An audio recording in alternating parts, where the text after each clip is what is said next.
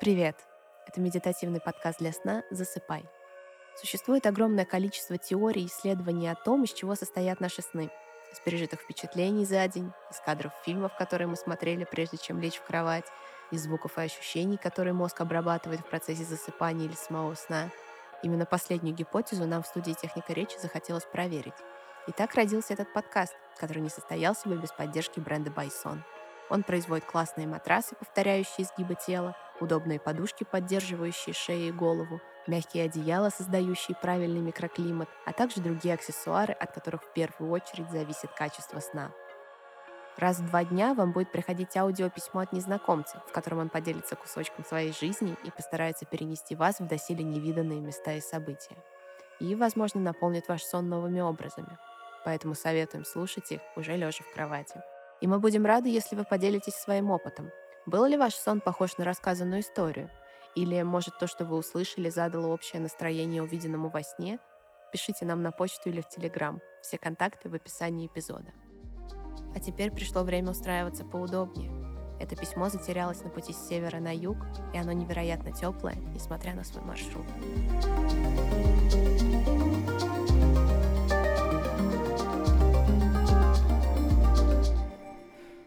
Привет, привет. Ну как ты?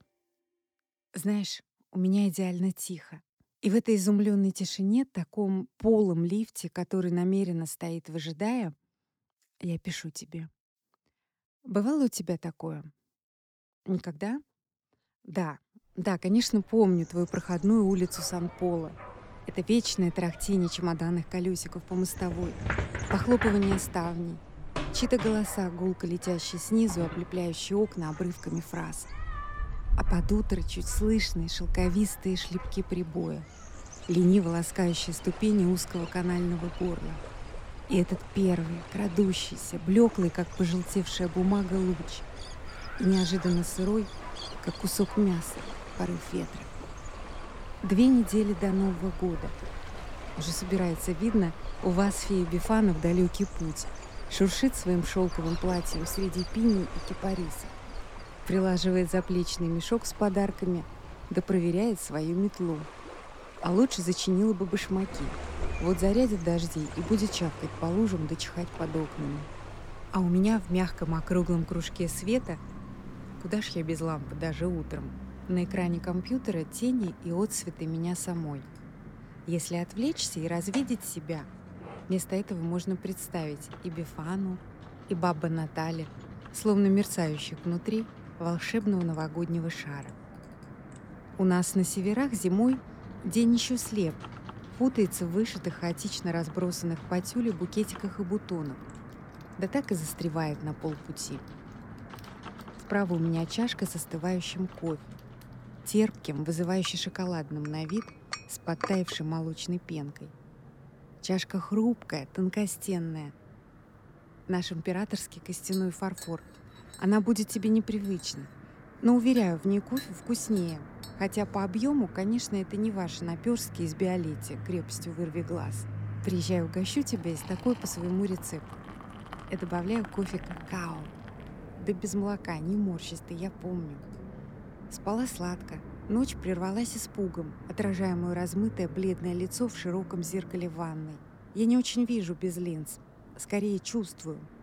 Совсем как ты, когда щуришься на солнце, теряясь в бликах неспокойной воды. Знаешь, когда зашкаливает усталость, вместо того, чтобы достать из контейнера линзы и надеть их, на автомате иногда выплескиваю раствор в раковину вместе с ними. Не замечая оплошности, пытаюсь подцепить пальцем из пустых ячеек, пока не доходит – уже поздно. Утреннее движение подменилось вечерним. Годная пара уже смылась, и кто-то, обитающий в водопроводных трубах, получил в подарок мои бэушные глаза. Но сегодня другое. Пленная сном, тыкаю в глаз крошечным точным движением, отработанным за 20 лет. Четкости нет. И я аккуратно тру век. Не вижу. Пугаюсь, медлю. Пытаюсь еще. Снимаю, надеваю, щурюсь. Все расплывчато. Моя близорукость. Глаз начинает болеть и соднить, как будто оторванный краешек трет роговицу. После долгих мучений... Ага, надела две линзы подряд на один глаз. Такое впервые. Не пиши допоздна, сокровище мое. Не сиди до упада. Это совсем не твое. Ты же королева морей, как называл тебя Сартер. Не пишешь, а плывешь. Везде гондолы, катера, вапоретто. Ты не можешь и не должна уставать. С тобой с водой лучше без шуток. Забыла тот случай. Это было в прессе по всему миру. Прогулка по каналу однажды стоила туристу жизни. Прямо у Реальта его катер столкнулся с гондолой, и он безропотно ушел на дно лагуны. Съеженное утро, оставляя позади казу с линзами, расправляется. Я привычно не замечаю новую пару. День сфокусирован, и четко свернулась. Через цветочную тюль входит свет. Привычный мир нетерпеливым псом натягивает поводок, готовый вырваться. Мы замечаем комфорт только тогда, когда его нет. Правда? Но когда что-то пропадает, появляется что-то другое. Как в пандемию, верно? Тебе же дали отдохнуть от 30 миллионов глаз и ног каждый год без устали, топчущих тебя и твои окрестности. Ты сильнее смерти, королева Мария. Вокруг бушевал ковид, и ты беспечно крутила фестивальное кино, назначив адвокатом красоты Сарентина. За окном светлеет еще. Слышу на лестнице топот соседских мальчишек. Значит, восемь. Наливаю еще кофе. В другую чашку, как всегда, забывая прежнюю на столе. Бросаю щепотку корицы, распуская мохнатое пятнышко в маслянистом эспрессо. Так и вижу шумный восточный базар в Александрии, скрики и окрики предприимчивых венецианских купцов, монопольно выкупающих корицу на зависть Европе. И первым западным городом, торгующим кофе, конечно же, тоже была ты, королева Мария. Задумчиво облизываю пальцы. Охристая пудра бархатисто горчит, ароматно щекоча нос. Снова сажусь за стол, опуская руки на главу в мягкий побледневший кружок света. Моя раздвоенная балерина от кофе проснулась и начинает кидать батман.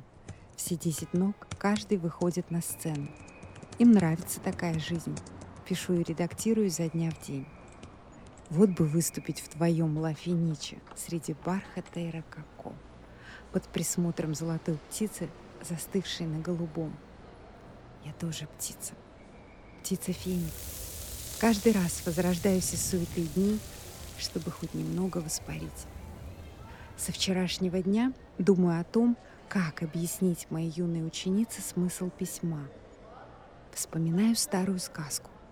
Может, ты слышала, Злой волшебник украл у принца не корону и не мантию, а глаза. Но как же ему слепому выбрать принцессу? Принц начал искать утрату в куче других глаз. Сначала выбрал одни, но увидел только лисиц. Потом другие, только орлов. Тогда он понял, чужие глаза не годятся ему. Глаза лисицы и глаза орла видят только свое. Но писательская эта штука в том, что нужно уметь надевать чужие глаза, вглядываясь при этом в себя. И смотреть на мир, ни в чем не бывало. Как в балете и в музыке. Трудной работы не должно быть видно. В этом больше актерского, чем режиссуры, хотя предлагаемые обстоятельства и заложенные в них козни писательских рук дело.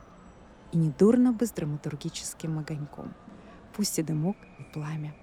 Только не верь, моя дорогая Эр, что достаточно выглянуть из текста с чужими глазами. Их надо напитать живой водой твоих реальных слез, ушедших на дно души и подсушенных временем. Сейчас никто не собирает гербарии, как в мои школьные времена. Но если ты можешь представить унылые останки крошащихся листьев и ломких стеблей в раздутом альбоме, то уловишь разницу. Живой, гуляющий в кроне на ветру лист, и сухой, наклеенный на бумагу сородич. Понимаешь, героя нельзя превратить в гербарий. Вклеить в текст его силуэт мало. Надо оживить его твоими соками, заставить проступить сквозь твои поры, зажить в нем трутним гостем, лисом среди львов и подавать суфлерам слова, из глубин нутра. Тебе не интересно, королева морей? А первый гербарий появился у вас в Италии в IV веке. Может, ты и не слышала об этом. Мы не договаривались, что я буду тебе писать. Но иногда я снаряжаю свою небольшую флотилию слов в твою далекую Верде Адзура. Не знаю точно, читаешь ли ты меня. Мне это не важно. Ты подмяла меня, заманила. Я адепт твоей красоты, твоей силы. И слабею от воспоминаний. Шесть месяцев и восемь дней в твоих краях контузили меня непостижимой властью, невидимой волной смыли с меня меня прежнюю. Странствие тем именно и хорошо, что чувствуешь себя в руках Божьих, а не человеческих. Это у Пришвина в дневниках слова Аполлона Григорьева, поэта. Читаю и остро жалею, что не вела свои итальянские записи. А вот смотри дальше. Но можно того же достигнуть, сидя на месте и вникая в перемену погоды, и дожидаясь, когда случится вот как сегодня.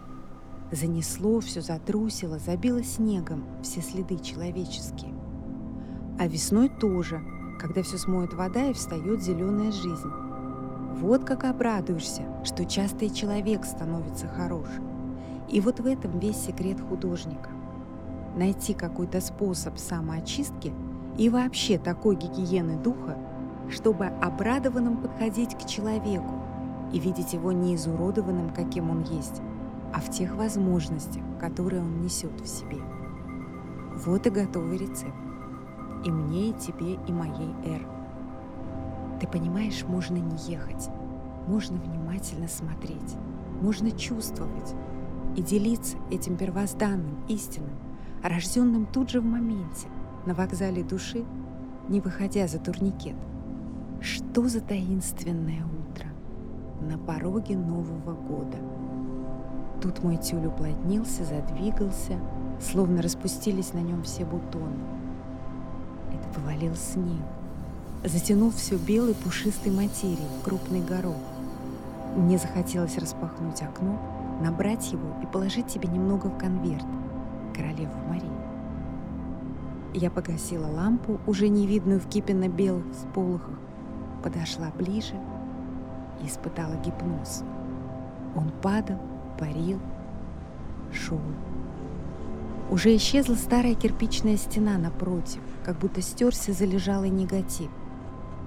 Уже укрылось воздушной пеной высокое дерево, обмякла крона, вечно торчащая неопрятной метлой кверху.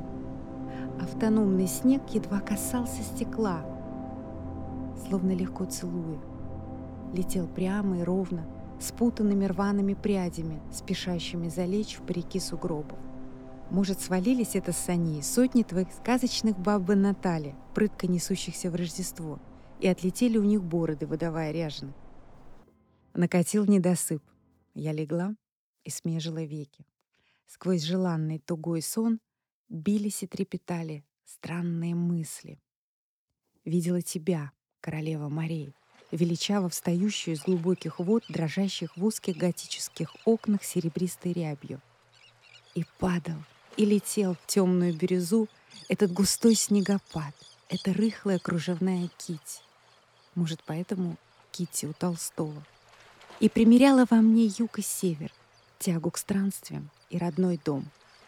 И смотрела я на все это с радостью и испугом, каким-то не своим, долгим тревожным взглядом, узнающим без всяких линз этот однажды виденный, но забытый зеленый снег.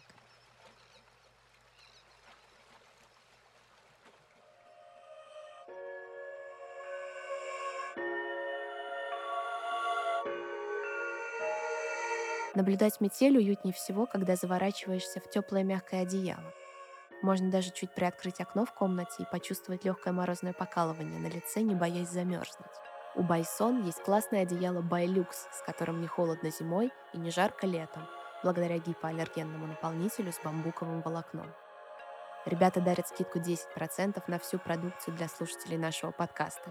Заходите на сайт bison.ru, вводите промокод «Засыпай», и забирайте комфортные матрасы, уютное одеяло, поддерживающие подушки и другие аксессуары для сна по выгодной цене.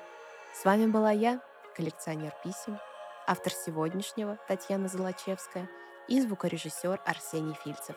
Совсем скоро, в это воскресенье, вас ждет новое письмо. Подписывайтесь на подкаст на любимой аудиоплатформе, чтобы его не пропустить. Спокойной ночи! thank you